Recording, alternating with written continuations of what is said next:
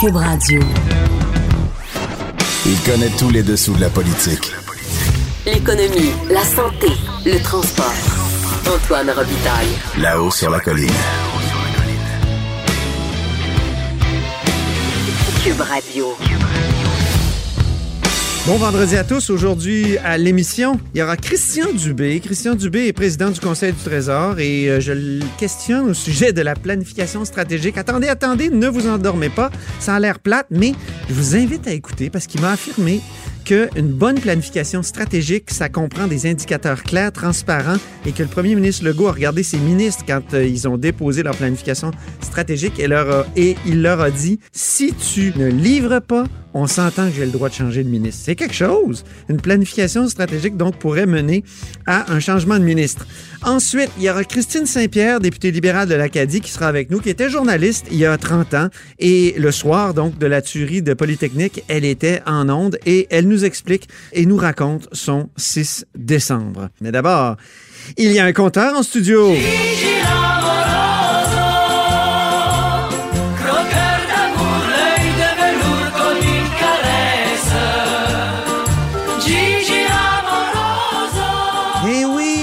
Oui, Jean-François Gigi Beau, comment allez-vous? Là, ça va très bien en ce beau vendredi.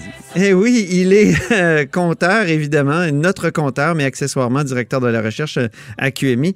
Et parlons de ce baillon-là. Il y, a un, il y a un baillon qui va se tenir, on est vendredi, là, il va se tenir demain, samedi, ce qui est assez rare quand même.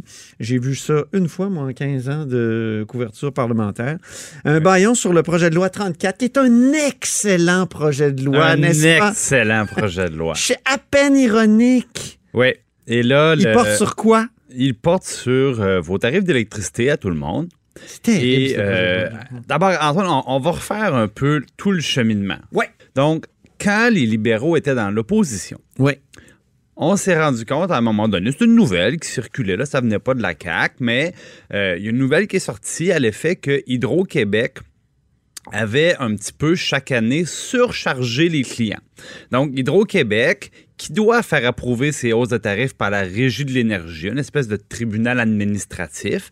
Et là, Hydro-Québec disait, ben, euh, savez-vous quoi, moi j'ai des dépenses supplémentaires à encourir cette année. Et pour arriver à couvrir ces dépenses-là et à livrer un petit profit au gouvernement, je dois augmenter mes tarifs de tel montant. Et là, la Régie de l'énergie examinait si tout ça était bien fondé, bien calculé et prenait une décision. Or, il arrivait souvent que Hydro-Québec arrivait à réduire un petit peu ses dépenses. Et là, dans le fond, on avait trop payé, légèrement trop payé.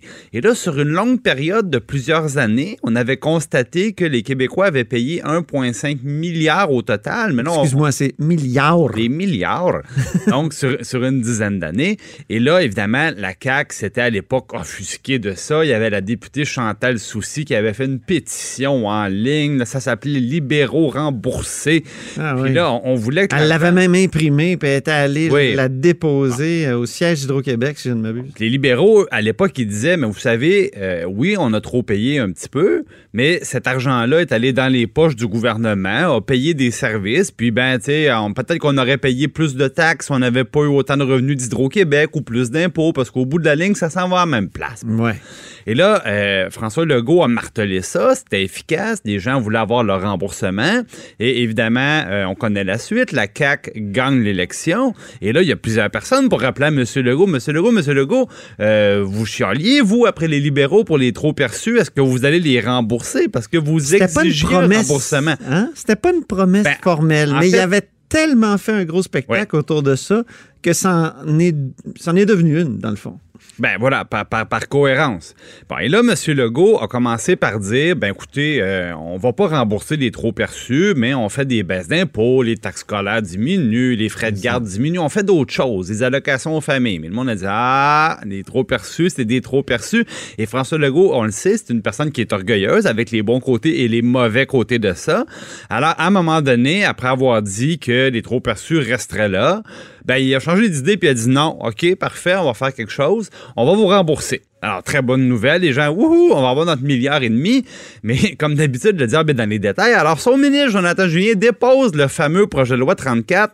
Et là, et là, on voit l'espèce de Frankenstein législatif qui tient avec un peu de broche, puis on sait pas trop d'où ça vient. Donc, la première année, les tarifs sont gelés. On gelé Après ça, on fixe ça à l'inflation. à l'inflation, puis là, on repolitise d'une certaine façon les tarifs d'Hydro-Québec. ce Ben qui était justement la raison pour laquelle, le problème qu'on voulait éviter en créant la Régie de l'énergie dans les années 90, c'était pour éviter que les maudits tarifs soient politisés. Ouais. Parce qu'il y avait toujours un SMAT en campagne élec- électorale qui disait, moi là, les tarifs d'Hydro-Québec, moi, je l'ai ça. Comme les tarifs de. Comme, comme les frais de scolarité. Donc, ça, là, moi, je trouve que c'est le plus gros recul, c'est que on dit à la Régie de l'énergie, tu feras pas ton travail pendant cinq ans. Oui, il y a plusieurs éléments. Ça, c'est le premier. La régie de l'énergie va être mise de côté et on va la revoir une fois aux cinq ans. Donc, une fois aux cinq ans, ils vont réajuster et là, ça peut faire un choc tarifaire d'ailleurs. Parce que si la régie se rend compte qu'il n'y a plus d'adéquation entre les coûts d'Hydro-Québec et leurs revenus, il va donner un coup de barre. Donc, première chose, M. Legault dit c'est de la prévisibilité qu'on ajoute. Ben, une fois aux cinq ans, ça va être une méchante loterie. Deuxième des choses, vrai. la régie de l'énergie a été créée parce qu'on voulait exporter aux États-Unis. Ah, Et comme vrai. aux États-Unis, on parle de marché privé, ben ils voulaient pas acheter de l'électricité à un monopole public qui est très loin du marché et dans le fond qui, qui est subventionné. Alors, on a dû créer des instances comme la régie pour démontrer aux Américains que non, non, non, non, c'est un vrai prix euh, marchand qui reflète les coûts de l'entreprise, ainsi de suite. Donc là, est-ce que les Américains vont regarder passer ça? Je suis loin d'être sûr de ça. Rappelez-vous de ça. Est-ce que les États-Unis vont continuer d'acheter de l'électricité à une compagnie qui ne fonctionne plus selon le libre marché? Bien hâte de voir ça. Maintenant, C'est- ouais, c'est autre un élément. excellent point, ça. Autre dont élément. on n'a pas beaucoup parlé dans le débat. Ah, mais je vous garantis que dans les prochains mois, on va en parler beaucoup plus. Euh, le milliard et demi, il est disparu. Au début, la, la CAQ a dit c'est un milliard et demi que ça va donner Ouais. tout ça. C'est terminé. Là, maintenant, il parle du tiers de ça, à peu près d'un demi-milliard. Et encore. Et encore. Et oui, encore? Oui, le gel qu'on va avoir en 2020, il est bien réel. Ça, c'est la bonne nouvelle. La moins bonne nouvelle, c'est la suivante. C'est que en promettant de geler la hausse des tarifs à l'inflation, ben, en réalité, on va les faire augmenter plus vite qu'avant. Ben oui. Parce que dans les dix dernières années, en moyenne, les tarifs ont augmenté de 1,17% C'est pas beaucoup. Tandis que l'inflation en moyenne était de 1,51% Donc, si on appliquait la recette PL34 au passé, ben, on paye un demi-milliard de plus. Résultat net, il n'y en a plus de gain. Il n'y a plus aucun gain. Hey, dire qu'ils vont utiliser un baillon pour Ils vont utiliser un baillon pour adopter cette niaiserie-là. Je m'excuse, mais. Ce qui est, ce qui est- l'autre chose qu'il faut rappeler, tantôt tu le disais, la politique se mêlait de ça, puis on gelait les tarifs. Alors, qu'est-ce qui est arrivé? Il est arrivé que pendant les premières années euh, de, la, décennie 2000, les tarifs ont été gelés plusieurs années. Et après ça, en 2004, le gouvernement les a dégelés d'un coup. Alors oui, pendant cette année-là, il y a eu des fortes hausses parce qu'on rattrapait l'effet d'un gel. Et M. Legault utilise ça pour dire que les tarifs ont explosé à ce moment-là. Mais les tarifs, ils étaient en correction. Ah oui. Donc, c'est pour ça qu'on joue sur les mots, on, on dénature la régie de l'énergie. Commercialement, moi, je ne comprends pas que M. Legault, c'est sa marotte. Il dit, moi, je veux qu'on exporte de l'électricité Ça va nuire à un de ses projets Ben forts. oui, il a raison de dire ça, M. Legault. Si on peut exporter de l'électricité propre en Ontario pour aux Ben États-Unis, on fait notre part au niveau environnemental. C'est strictement vrai. Et là, il vient mettre tout ça à risque en disant on repolitise des tarifs et on va faire même un baillon pour ça. Mais je trouve l'ironie euh, euh, absolument succulente. Au carré, oui. C'est-à-dire, on va faire un baillon qui va avoir essentiellement deux effets. Mettre à risque nos exportations et nous faire payer plus cher probablement nos tarifs d'électricité, alors que la promesse était exactement l'inverse, c'était de réduire nos tarifs d'électricité. Et tout ça, un beau samedi à l'Assemblée nationale, je veux dire, c'est le monde à l'envers. Ça n'a aucun bon sens. Ce que je trouve regrettable, c'est que je pense que le gouvernement mise sur le fait que les gens ne comprennent pas certains éléments très arides et très complexes de cette mécanique-là. Et moi, mon impression, c'est que c'est le projet de loi rêvé pour qui?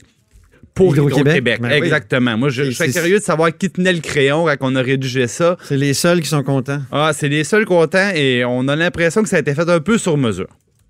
Merci beaucoup, le compteur. Le compteur en forme, euh, tel un lion en cage. On aime ça.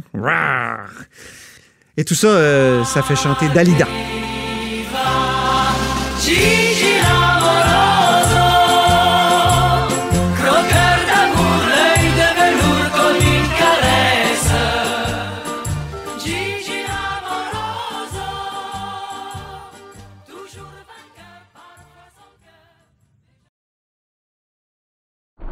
Là-haut sur la colline. Ce que les ministres n'ont pas voulu dire, Antoine va vous dire. Cube Radio. Vous écoutez Là-haut sur la colline. Alors, je suis au bureau de Christine Saint-Pierre, ici au Parlement. Bonjour. Bonjour. Euh, c'est le 6 décembre, évidemment. Le 6 décembre, euh, c'est euh, cette commémoration euh, d'un événement épouvantable. Euh, où vous, le 6 décembre 89, vous étiez journaliste. Racontez-nous un peu comment ça s'est passé à ce moment-là. Mais en fait, c'est une journée qui avait été très tranquille. J'étais à ce moment-là journaliste à la salle des nouvelles de Radio-Canada. La journée se terminait. Il n'y avait pas eu grand-chose qui s'était passé. Puis on allait se rendre. J'allais me retourner à la maison. Quand soudainement, la nouvelle arrive qu'il y a quelque chose qui se passe à la Polytechnique, puis il y a des tirs à la Polytechnique. Alors là, évidemment, tout le monde se met en branle.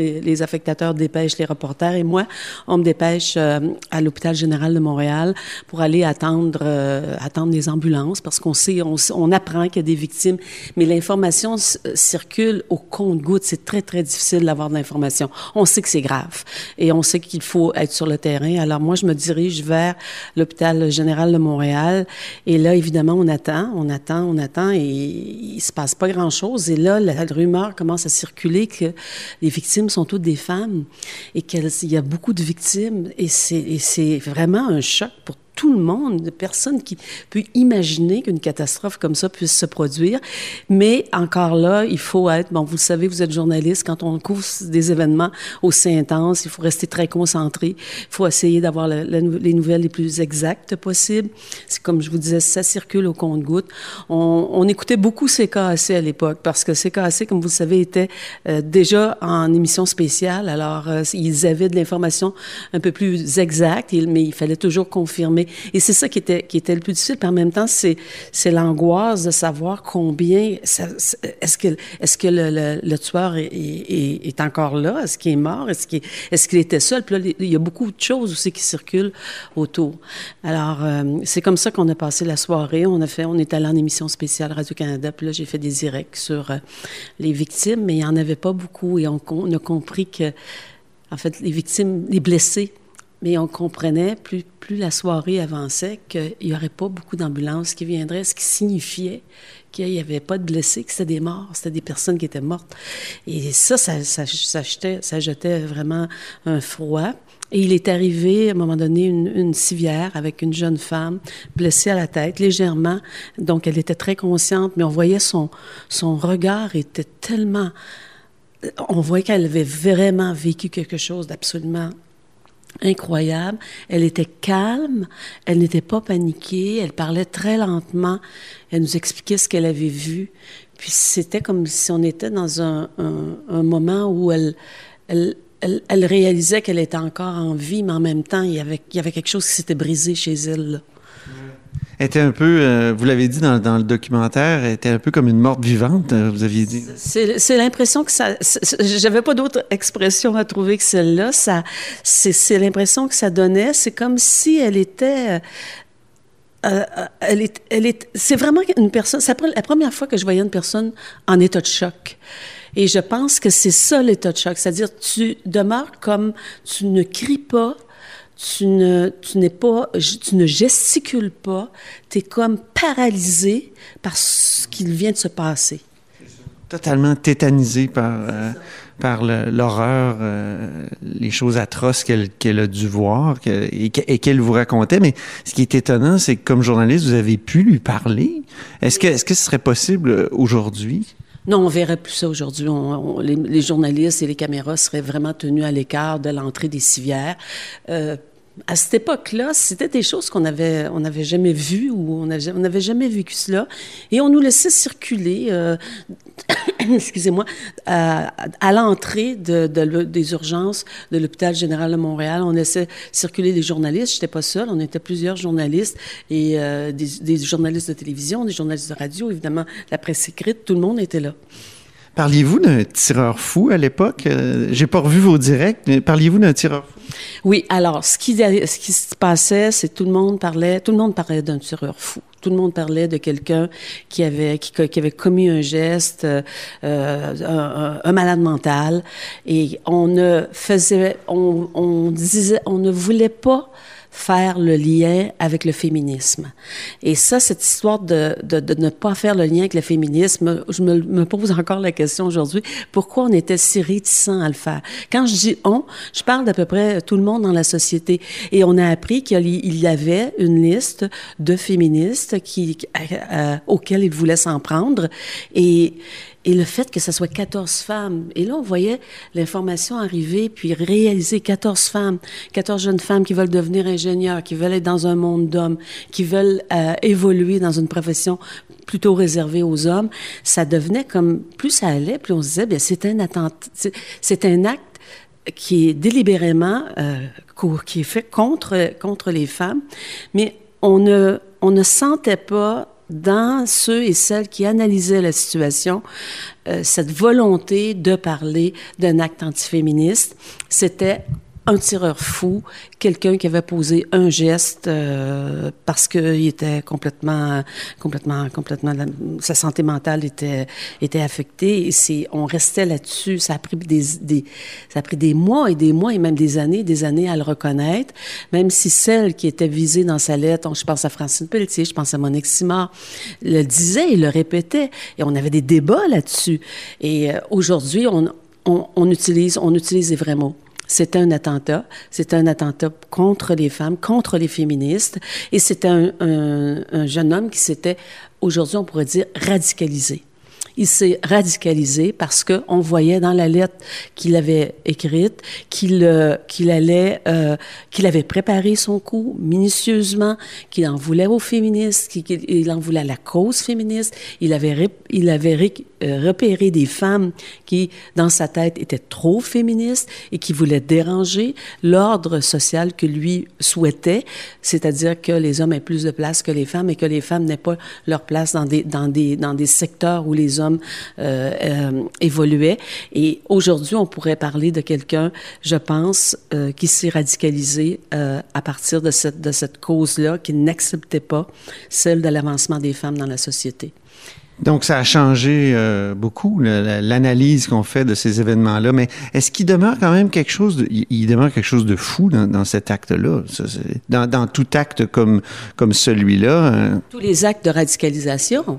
Euh, mais il, il a, il a mijoté son affaire. Il s'est alimenté à ce qu'il voyait, à ce qu'il lisait à la télévision, à la radio. C'est pas quelqu'un qui l'a radi- radicalisé. Il s'est radicalisé, radicalisé lui-même. Et euh, s'il avait eu pe- peut-être des médias sociaux, il se serait peut-être aussi intéressé à ce qui se disait euh, contre l'avancement des femmes. Et il faut dire aussi qu'à cette époque-là, on avait l'impression, les femmes de ma génération, j'avais 36 ans, qu'on avait beaucoup, qu'on a fait beaucoup de progrès. On avait fait le progrès d'entrer, euh, d'aller de plus en plus à l'université, médecine, euh, avocat, ingénieur. On avait l'impression aussi qu'on avait progressé sur le plan euh, de, de, de, de, notre vie personnelle, c'est-à-dire euh, la question de, de la contraception. Les choses avaient énormément évolué et c'était comme si on se disait, ben ça va continuer comme ça, et les plus jeunes vont prendre le relais puis vont continuer à pousser. C'était comme un, un, un ressac euh, ou un événement qui incarnait le, le ressac ou qui cristallisait le ressac contre ces avancements-là. Un événement qui vient nous dire, rien n'est acquis. Euh, faut poursuivre cette, euh, cette euh, quête vers l'égalité entre les hommes et les femmes. Tout est fragile et c'est ça que c'est venu. Euh, beaucoup emploient l'expression il y avait un avant Polytechnique un après Polytechnique. C'est clair parce que on vivait dans comme dans une une bulle, je pense que tout a, fallait évidemment se battre, on se bat, on, trimait fort pour faire notre place, mais on, on la faisait notre place et c'était de plus en plus euh, médiatisé les femmes qui atteignaient des postes de pouvoir et qui avançaient dans la société. Donc on se disait bien on va continuer puis alors on était un peu ben, je ne veux pas dire naïve, mais on se disait, ça va bien, ça va se poursuivre, on va, on va continuer notre quête d'égalité entre les hommes et les femmes, les 8 mars et tout ce qu'on fait, toutes les marches et tout ce qu'on faisait. Et là, ça vient nous dire, attention, euh, il y en a qui qui, qui, l'acceptent pas, là qui résistent. Mais je dois dire aussi que euh, dans la salle des nouvelles ou dans la société en général, les hommes ont été autant touchés que les femmes. Mais il y a personne qui souhaitait, qui souhaitait ça, là. Et ça a été, euh, c'était, la peine était, était très, très profonde. La société québécoise est tellement, est tissée serrée, hein. Et c'est tout le Québec qui pleurait, là. Tout le Québec qui était triste pour ces familles de victimes, pour les victimes elles-mêmes et pour les familles, les proches des victimes. Merci beaucoup, Christine Saint-Pierre, pour ce témoignage. Ça me fait plaisir et encore une fois, je réitère euh, mes condoléances à, à, tous les proches et toutes les, toutes les familles qui ont été éprouvées parce qu'encore aujourd'hui, elles ont, les blessures sont, sont, sont, pas, sont pas encore cicatrisées. Antoine Robitaille. Le philosophe de la politique. Là-haut sur la colline. Cube Radio. Alors, j'ai la chance d'avoir avec moi le, le, président du Conseil du Trésor, Christian Dubé. Bonjour. Oui, bonjour. On est dans une salle au Parlement, puis euh, justement, à l'Assemblée nationale cette semaine, il y a eu dépôt de nombreuses euh, planifications stratégiques. C'était comme un mantra, là. Chaque ministre déposait sa planification euh, stratégique. Qu'est-ce que ça donne, la planification stratégique? Parce que parfois, on se demande. Bien, qu'est-ce que ça donne? Ça donne beaucoup de choses.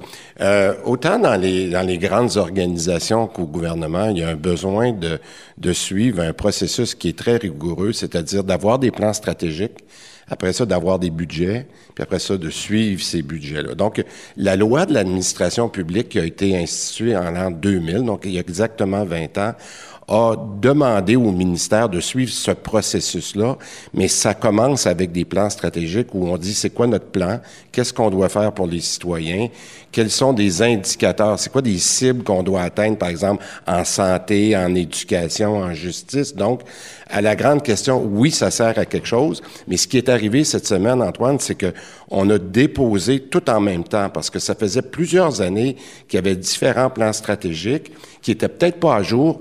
Là, dans la dernière année de ce nouveau gouvernement-là, on a demandé à tout le monde de remettre son plan stratégique pour bien définir les objectifs que l'on vise pour 2023, parce qu'il nous reste trois ans à ce mandat-là. Donc, tout le monde s'est remis à jour et a déposé en même temps le plan pour les trois prochaines années qui restent de notre mandat. Le problème avec la planification stratégique, c'est que c'est souvent trop euh, imprécis. Il euh, n'y a pas d'indicateurs euh, très clairs. Euh, est-ce que vous, vous avez remédié à cette situation-là? Si on regarde, je fais la référence à, au bulletin de l'actualité qui a été fait dans les dernières années, ça avait fait ressortir les défauts des plans stratégiques ou les manquements. Euh, vous parlez des indicateurs de performance, ça c'est les cibles. Hein? On se dit combien qu'on veut avoir de Québécois qui ont un médecin de famille, combien de temps on devrait réduire le temps d'attente aux urgences. C'est ça, c'est des exemples concrets. Malheureusement, dans les anciennes versions du plan stratégique, on mesurait plutôt le processus ou l'effort plutôt que de mesurer le résultat. Alors là, on a dit à tout le monde, on a donné une commande claire, le secrétariat au Conseil du Trésor, euh, surveillé par le premier ministre, parce que le premier ministre s'est vraiment impliqué dans ce processus-là. Puis là, on a dit à tout le monde, voici comment ça se fait, un plan stratégique, puis voici les 10 à 15 indicateurs pour chacun des ministères que vous allez nous dire, que vous allez suivre. On va être transparent, parce que quand on va les avoir publiés, tout le monde va les voir, puis une fois par année, on va les mesurer contre cet objectif-là. J'ai de la misère à y croire. Ça... ben, ben, premièrement... Parce que, je vais vous dire pourquoi j'y crois pas.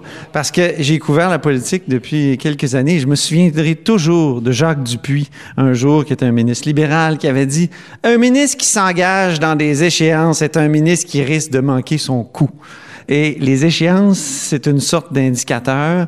Puis je me souviens aussi de, de, Philippe Couillard qui, comme ministre de la Santé, avait dit non, non, on, on donnera plus vraiment précisément l'objectif de réduction du temps d'attente dans les urgences du Québec parce que ça, ça donne une mauvaise lecture de, de ce qu'on fait. Donc là, vous me dites qu'il va vraiment avoir, qu'il y a vraiment dans ces plans-là euh, des indicateurs très précis, puis vous risquez d'échouer sur certains euh, indicateurs. En fait, non seulement euh, ça va être très précis, mais on va, les gens vont être mesurés. Alors, tantôt j'ai dit, il fallait que ça soit mesurable. L'autre condition, il faut que ça soit euh, transparent, parce que c'est beau avoir un rapport annuel, mais s'il est caché dans un vieux site web que personne regarde, c'est pas. Et troisièmement, on doit être imputable. Le premier ministre, quand il a regardé chacun des plans stratégiques, il a regardé ses ministres puis il a dit si tu livres pas ça, on s'entend que je dois te changer de ministre là. C'est très clair. Mais voyons donc. c'est incroyable. Non, mais l'imputabilité, c'est ça. Alors, on a dit euh, mesurable, transparent, puis imputable. Alors là, pour le premier exemple, là, je, je vous fais garder le suspense un peu, parce que pour être transparent, c'était compliqué pour les citoyens de dire, il est où le plan de la santé, puis c'est quoi? Alors là, dans les prochains jours, prochaines semaines, on les a toutes ramassés à la même place, ces 20 plans stratégiques-là. Ils vont être sur un site web facile à voir, puis là, les gens vont pouvoir comparer la cible avec les résultats quand les résultats sont publiés. Alors, je vous invite à garder votre appétit pour les prochaines semaines, mais on va annoncer ça bientôt. On va prendre tous les plans qui ont été déposés, puis on va les comparer aux résultats des ministères. Puis un ministre pourrait perdre son boulot euh, s'il n'atteint pas les cibles comme ça. Au fond, ce que le premier ministre dit, je peux comprendre qu'à un moment donné, on peut décaler. Mais ce qu'on veut, c'est que les gens puissent le voir. Tu sais, si tu manques ton objectif, si tu as promis, euh, je veux dire, de, de, de, réduire à 10 heures le temps d'attente, puis tu arrives à 10 heures 2, c'est pas grave. Mais si ça fait trois années de suite que le, le point reste, le niveau reste au même, puis on voit qu'il n'y a pas d'amélioration, puis que c'est un des indicateurs les plus importants de ce ministère-là, ben là, à un moment donné, le premier ministre va dire à son ministre, euh, vous faites quoi? Mais ça, ça s'applique dans tous les ministères. Ça s'applique en, en famille, transport, etc. Est-ce que ça s'applique aussi aux, aux sous-ministres, à la haute fonction publique? On, dans, dans l'opposition, j'entendais toujours Éric Kerr dire, dire ils, sont, ils sont protégés, c'est des mandarins. euh, il s'est beaucoup attaqué, par exemple, à Dominique Savoie. Euh, est-ce que, est-ce que donc ça va s'appliquer au, au- à la haute fonction publique? Ben, c'est la première fois que ces plans-là sont faits conjointement avec ce qu'on appelle l'administratif, donc les sous-ministres et le ministre. C'est pas juste un plan qui a été déposé par le ministre sans parler à son sous-ministre. Ils ont été faits conjointement. Et quand le premier ministre rencontrait les ministres, il rencontrait avec l'appareil administratif. Alors là, là c'est un travail d'équipe qu'ils doivent faire ensemble. Le chef de cabinet est là avec le ministre et le sous-ministre avec ses adjoints, et ils ont tous convenu de ce plan stratégique-là. Donc, que vous- dire, c'est que tout le monde est imputable, c'est-à-dire et le ministre et les sous-ministres avec son équipe. Alors, s'il y a des problèmes, ben, il va y avoir des gens qui vont avoir des décisions à prendre. mais c'est juste le politique qui, qui peut en pâtir ou ça peut être aussi... On va se dire, est-ce qu'on a le bon sous-ministre dans le bon, dans le bon ministère? Il va falloir aller jusque-là parce que là, c'est des engagements qui ont été pris par la combinaison du politique et de l'administratif. Alors, ce que je pense qui est important, le message qu'on dit là, c'est que les gens vont être imputables. C'est sûr que là, la première année, là, c'est une grande surprise. Premièrement, de rendre ça transparent. Je le répète, là, d'ici quelques semaines, vous allez voir ça sur un site web. Puis là, au fur et à mesure que les résultats vont venir, ben, on va commencer à comparer par rapport à ces objectifs-là. Même, vous allez pouvoir commenter. Il va y avoir un endroit là, où le citoyen pourra pouvoir dire, mais pourquoi vous avez mis l'indicateur à tel niveau? Il me semble que c'est conservateur un peu. Les gens, leur demande de nous écrire sur ça pour qu'ils puissent commenter, parce que nous, on l'a fait en, en, en disant c'est les meilleurs indicateurs, les plus pertinents, mais on va demander aux gens de venir commenter sur le site Web. Bon, ben, j'ai hâte de voir et de lire tous ces plans stratégiques, puis d'en dégager les indicateurs euh, clés. Et j'ai peut-être hâte de voir aussi certains hauts fonctionnaires être rétrogradés. Ben, je, je, je dirais pas. je- moi, je pense que tout le monde va livrer, c'est ça l'objectif. Mais ceux qui livreront pas vont peut-être sentir un peu de chaleur dans leur cou au cours de la prochaine année. Bon, ben, c'est c'est une révolution. Ben, c'est une évolution, mais c'est le respect, euh, M. Robitaille, c'est le respect de la loi de l'administration publique. Cette loi-là, je le répète, a été faite en 2000, c'est son 20e anniversaire. Il faut l'appliquer, puis il faut que la fonction publique soit mesurée, et c'est ce qu'on va faire.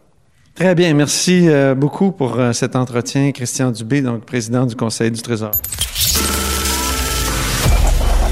Cette émission est maintenant disponible en podcast. Rendez-vous dans la section balado de l'application ou du site pour une écoute sur mesure en tout temps. Cube Radio, autrement dit. Et maintenant, autrement écouté.